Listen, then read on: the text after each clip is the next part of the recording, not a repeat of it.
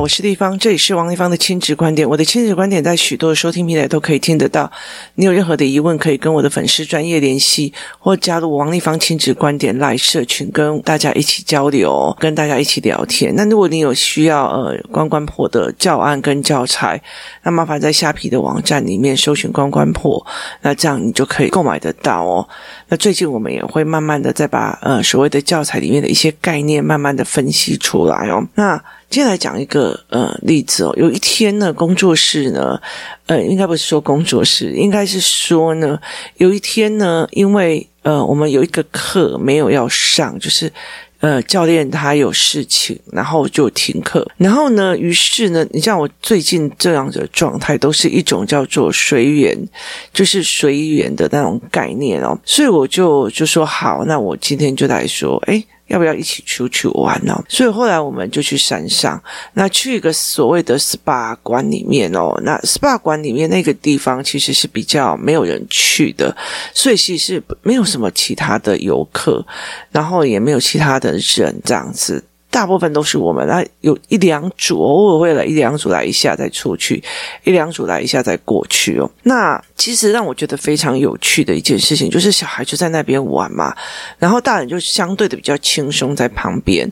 那因为那个水都不是很高，所以其实我们就是呃还好，就不用再一直盯着或者去下面看着哦。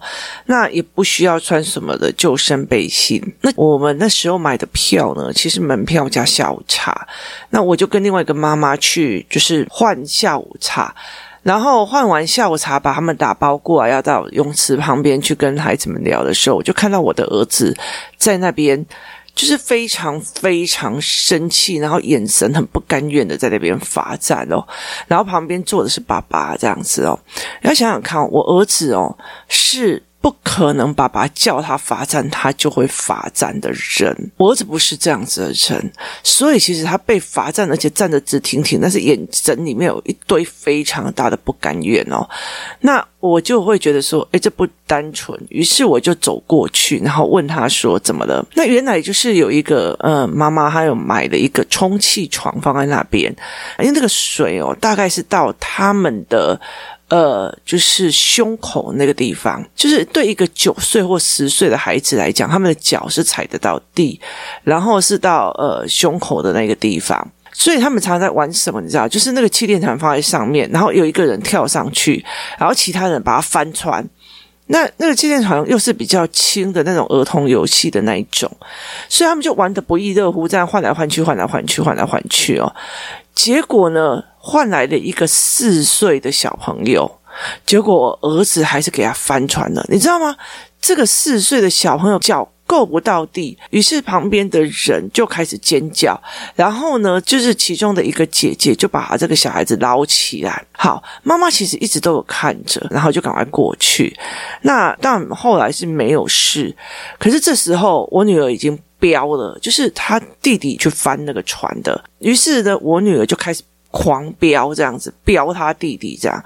那我儿子其实有一个非常大的一个心态，就是妈妈管得住，呃，姐姐管得住，爸爸完全是没有什么录用的哦。那所以其实后来，其实姐姐就大飙骂，而且是骂的非常非常大声的。我们家姐姐在骂弟弟是超级凶的哦，比我凶一百倍以上哦，非常非常凶。然后他弟弟就站在那里就是罚站。然后呢，这件事情就是等到我回来的时候，就是我看到了弟弟在那边罚站。那我听完了这一件事情以后，我我就问我儿子说：“你发生什么事？”他说：“呃，因为那个弟弟坐在上面，然后我就把他翻船了。我就跟他讲：‘你这是谋杀，你知道吗？’然后他眼睛就有点吓到。我说：‘你这是杀人罪。’然后他就吓到了。那呃，后来其实我去跟那个就是小朋友的妈妈聊天，他就跟我讲，他其实一直都有看着。然后姐姐就是很大声的一直骂他，有叫他来先道歉一次了。”那他先道歉的时候，他就跟他讲说：“你在杀我儿子，你知道吗？”那我儿子就有吓到，所以他就站在那边，可是他很不甘愿，因为他真的很不甘愿。然后呢，那时候我听完以后，我就默默的走出去，就走掉。好，我就拿了我的泳衣，然后我去换衣服，我去换了衣服回来。那我为什么去换衣服？一个很大很大的原因在于是说，我清楚的知道。这件事情他不懂为什么不可以翻船哦？那因为前面的所有的小孩脚都可以够着着地，所以他们觉得翻船这件事情非常非常的有趣。于是我换完了泳装以后回来，我就把他们就全都叫到那个池里面。我说：“我现在把你翻着，然后我上面用一个东西压住你，你有办法逃吗？你是没有办法逃的哦。那因为那个气垫床其实相对的比较轻。”那他们又够得到脚，够得到那边，我就说你蹲下去，换我压你的头，你看看你可不可以起来哦？那原本其实比较有趣的是，我儿子在做这件事情的时候，他在被骂的时候，他的一个好朋友在旁边难过到一个不行，他整个人情绪是非常非常的痛苦。那后来我才清楚的一件事情，知道说，因为他们。呃，三个人一起在玩这个游戏，一个人跳上去，一个另外一个人抽走，一个人再跳上去，另外一个抽，他们玩的不亦乐乎哦。所以只是刚好就是到了这个四岁小朋友上去，我儿子顺道又抽走，是这样的概念。那后来我才理解的一件事情，他们没有办法理解说，因为他够不到，所以他会抢到。所以我后来就跳下去，然后让他们一个一个去做实验，然后我就跟他们讲说。你知道吗？这个船对你来讲是轻的，可是如果今天是泛舟的那种橡皮艇，那其实你是翻不了的。而且橡皮艇之间，就是这个床跟呃水面之间，中间是没有空气，你被压在那边，那你又翻不了，然后你又因为被翻船而吓到呛到水，所以其实要生存的几率是蛮小的。于是呢，我就让他们一个一个被我。就压在水里面去揣摩那个概念，然后用给他们听，然后他们忽然有点理解了这个画面，然后等上来的时候，我就说：你们要讲给我听哦。以前我都是我讲，那现在换他们讲给我听，然后他们就。不知道该怎么讲哈，那我就知道说，糟了，这群小孩就是听过就算了，根本就没有进入他的认知系统跟脑代的思维模式哦。那于是我就再重讲一次，他们就会变成用手开始做。左边这个是气垫床，那右边的我这个是人，床跟水面之间是没有空气的，所以当从船上面翻覆的时候，会呛到水，然后会恐慌。甚至你没有力气把那个橡皮艇拿开的时候，你就会压在船的底下，然后就会被呛想，然后就会死掉。然后，于是呢，他们三个就真的用手，然后再这样演示法讲一次完全的脉络给我听。然后我就说：“那你们知道？”你们为什么会挨骂了吗？那他们就说他们知道了，然后于是他们就去道歉，然后我就跟他讲，你们一定要道歉到对方的妈妈愿意哦。那后来到最后，他们就说，那你要怎么样才可以原谅我？那于是这个妈妈就跟他讲，那你要。一直顾着我的那个四岁小孩，那个四岁小孩他的体力简直是神呐，你知道吗？他就是可以在场那一直跑跑跑跑跑跑到那几个小孩就说：“呃，那弟弟，我们可不可以去玩那个？弟弟，我们可不可以去玩这个？因为真的是跑得太累了，他真的是跑跑跑跑跑一直跑，一直跑，一直跑，一直跑。后来其实在这整个过程里面，他在整个过程里面，我儿子后来就知道了这件事情，然后又有让他赎罪的原因。那其实呢，这很有趣的一件事情是。呃，另外一个男生，他其实就是呃，他觉得他也有玩，所以事情有可能是他引起的，所以他陷入了一个非常大的自责系统。那他觉得他自己还好朋友被骂，可是我后来在呃重新捋过一次为什么不能玩帆船这个游戏的时候，他理解了，他终于理解说为什么，而不是害被骂的问题是，如果我们今天没有被骂，我们不知道我们的危险性这么大。其实我觉得，我曾经看过一堆高中生在玩这类型的游戏哦，那就有去泛舟的干嘛的时候，他们故意要翻艇。其实我觉得那个东西哦，你要看其他的人有没有那个能力把那个艇拉开哦。那时候是其实有救生员赶快把人拉开，要不然其实呃，其实那比较瘦弱的女孩子就真的玩完了。可是男生会觉得想要追求刺激，哎呀，没有翻艇诶，不好玩呢。可是其实你有没有去考虑到其他的人，他其实会有生命危险的哦。那尤其是被压着哦。所以如果是例如说翻艇了以后，有些小孩还会故意把那个压着不让你冒出头哦。那个东西就真的叫做谋杀。可是其实像男孩子这样子的游戏，他会一直玩到。无数岁哦，有些人真的会玩到很老。可是问题在于是，像高中生啊、国中生，他这种恶作剧，如果没有事先他们已经知道这个概念了，是非常非常危险。他们出去玩的时候，就真的不知道。后来其实我们也理解到，这群小孩他就觉得我就是翻船而已，他们没有想到这么的严重。原来有的人会翻不了艇，原来。那个脚够不到是会呛死，而且会就是溺在下面哦，所以其实他完全没有办法去思维这一件事情，是因为他们的认知没有到这样子的一个概念，所以我必须要让他们讲过一次，然后必须要解释过一次，甚至必须要操作过一次，然后他们才可以去理解这个东西的原则原理到底在做什么。所以这群孩子他们才在这过过程在弄，那那个男生就会觉得说，应该都是我害的，都是我害的，都是我害的哦。那。其实我觉得这很有趣的一件事情，首先是要让他知道，你不是害被骂，而是在这整件事情里面，你们有学到东西吗？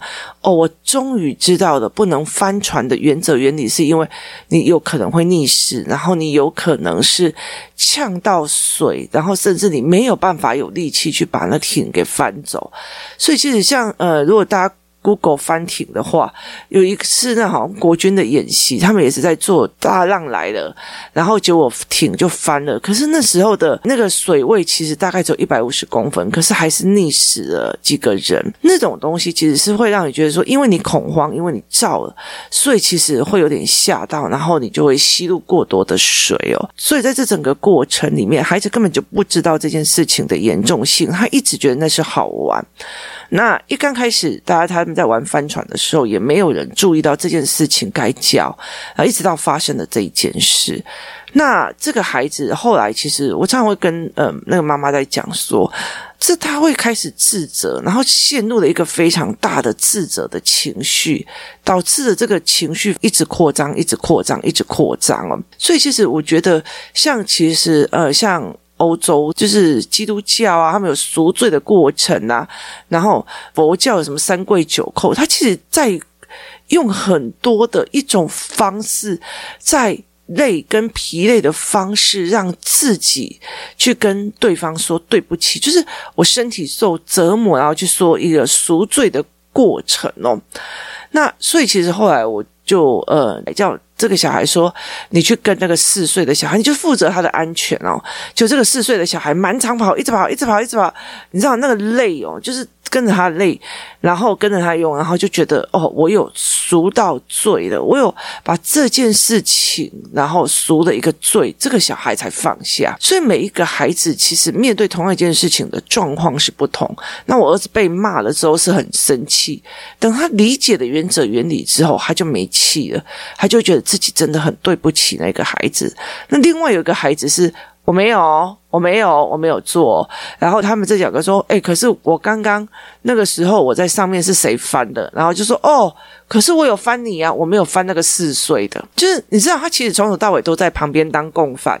可是他觉得我不是最重要的拿刀的那个人，我可能是在旁边观赏，然后画修。但是最后那一刀不是我补的。他有那样子的概念跟思维哦。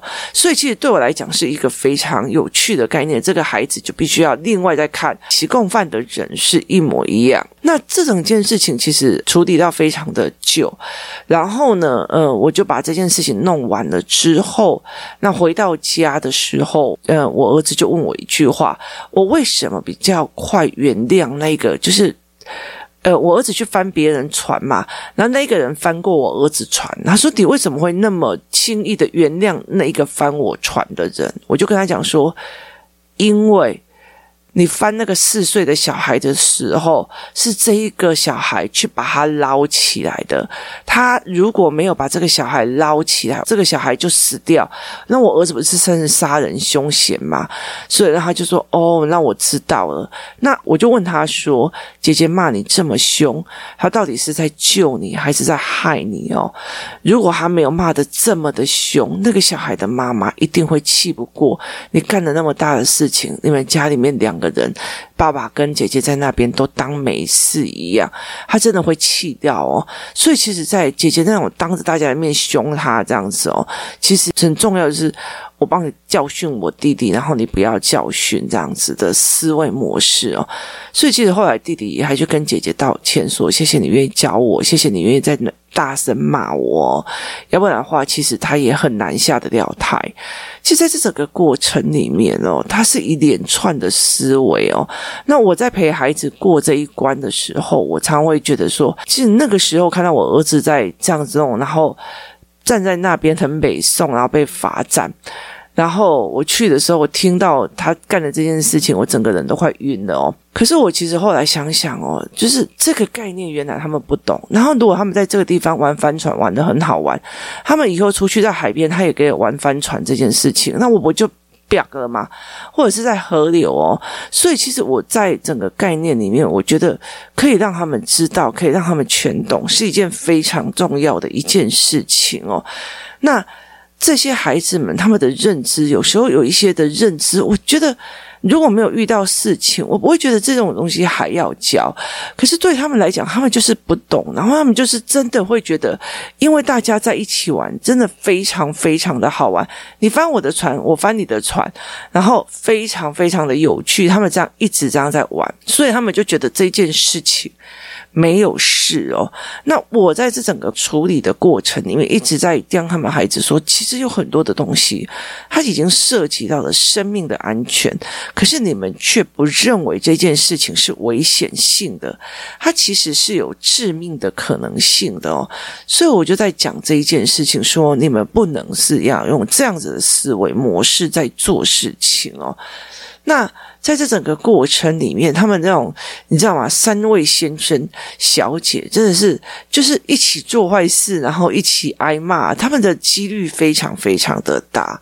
那后来他们也开始跟这个小小孩在一起玩，这给我其实一个非常大的一个启示哦，就是有些在安全上的东西，他们在脑海里面没有画面，他们就会误认为这个东西就是好玩，这个东西就是好玩哦，所以他们会觉觉得好玩。玩而去做，然后搞笑而去做，怎么在他们这样子呃很嗨森的状况里面，让他们保有理性？其实一直都是我很努力在做的一个部分哦。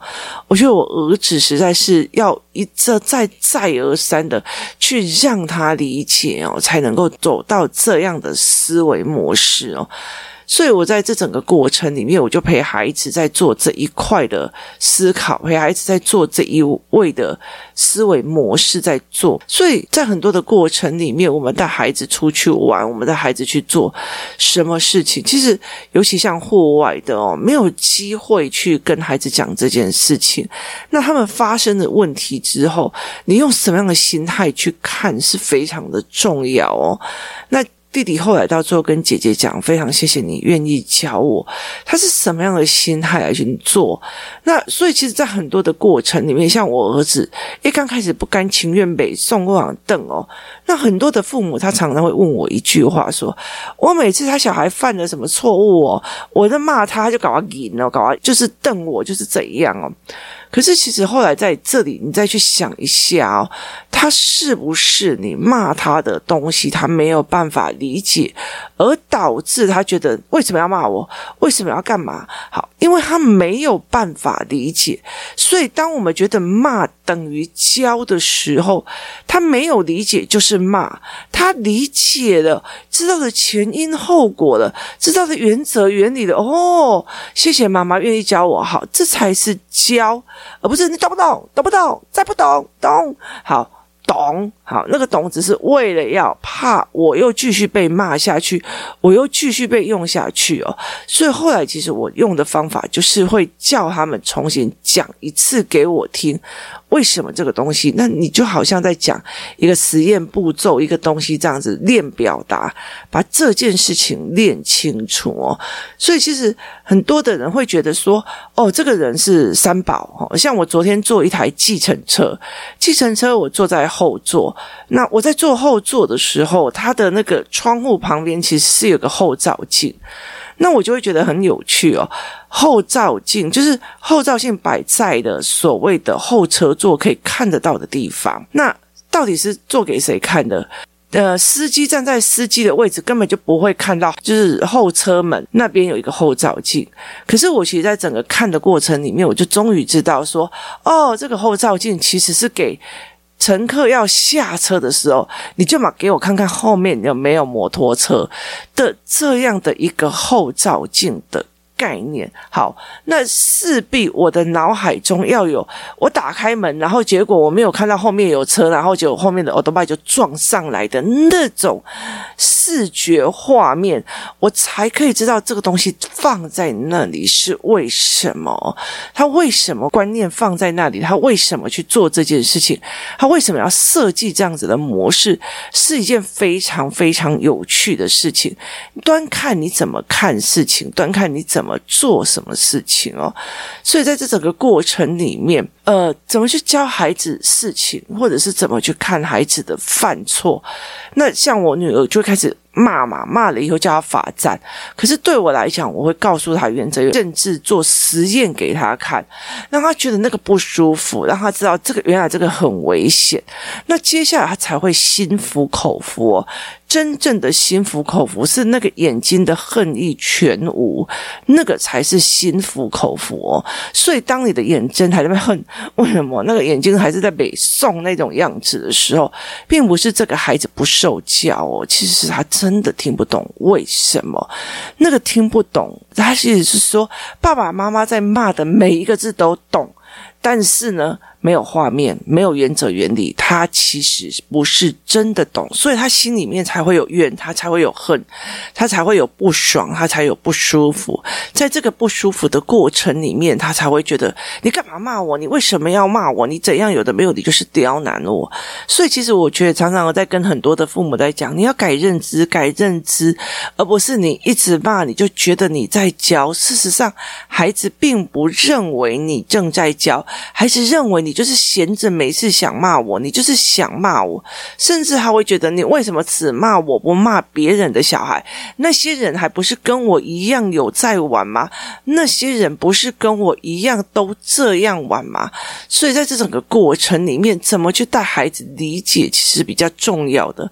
当孩子认知图像全都补齐的时候，你再去跟他讲，原来这样子压着下面的人会爬不起来，他会讲不出来这件事情，他就会容易。溺毙，他这样子的时候，孩子才可以完完整整的知道我为什么不可以这样做，我为什么不能这样子在思考。所以，怎么去跟孩子讲，怎么去判断这个小孩？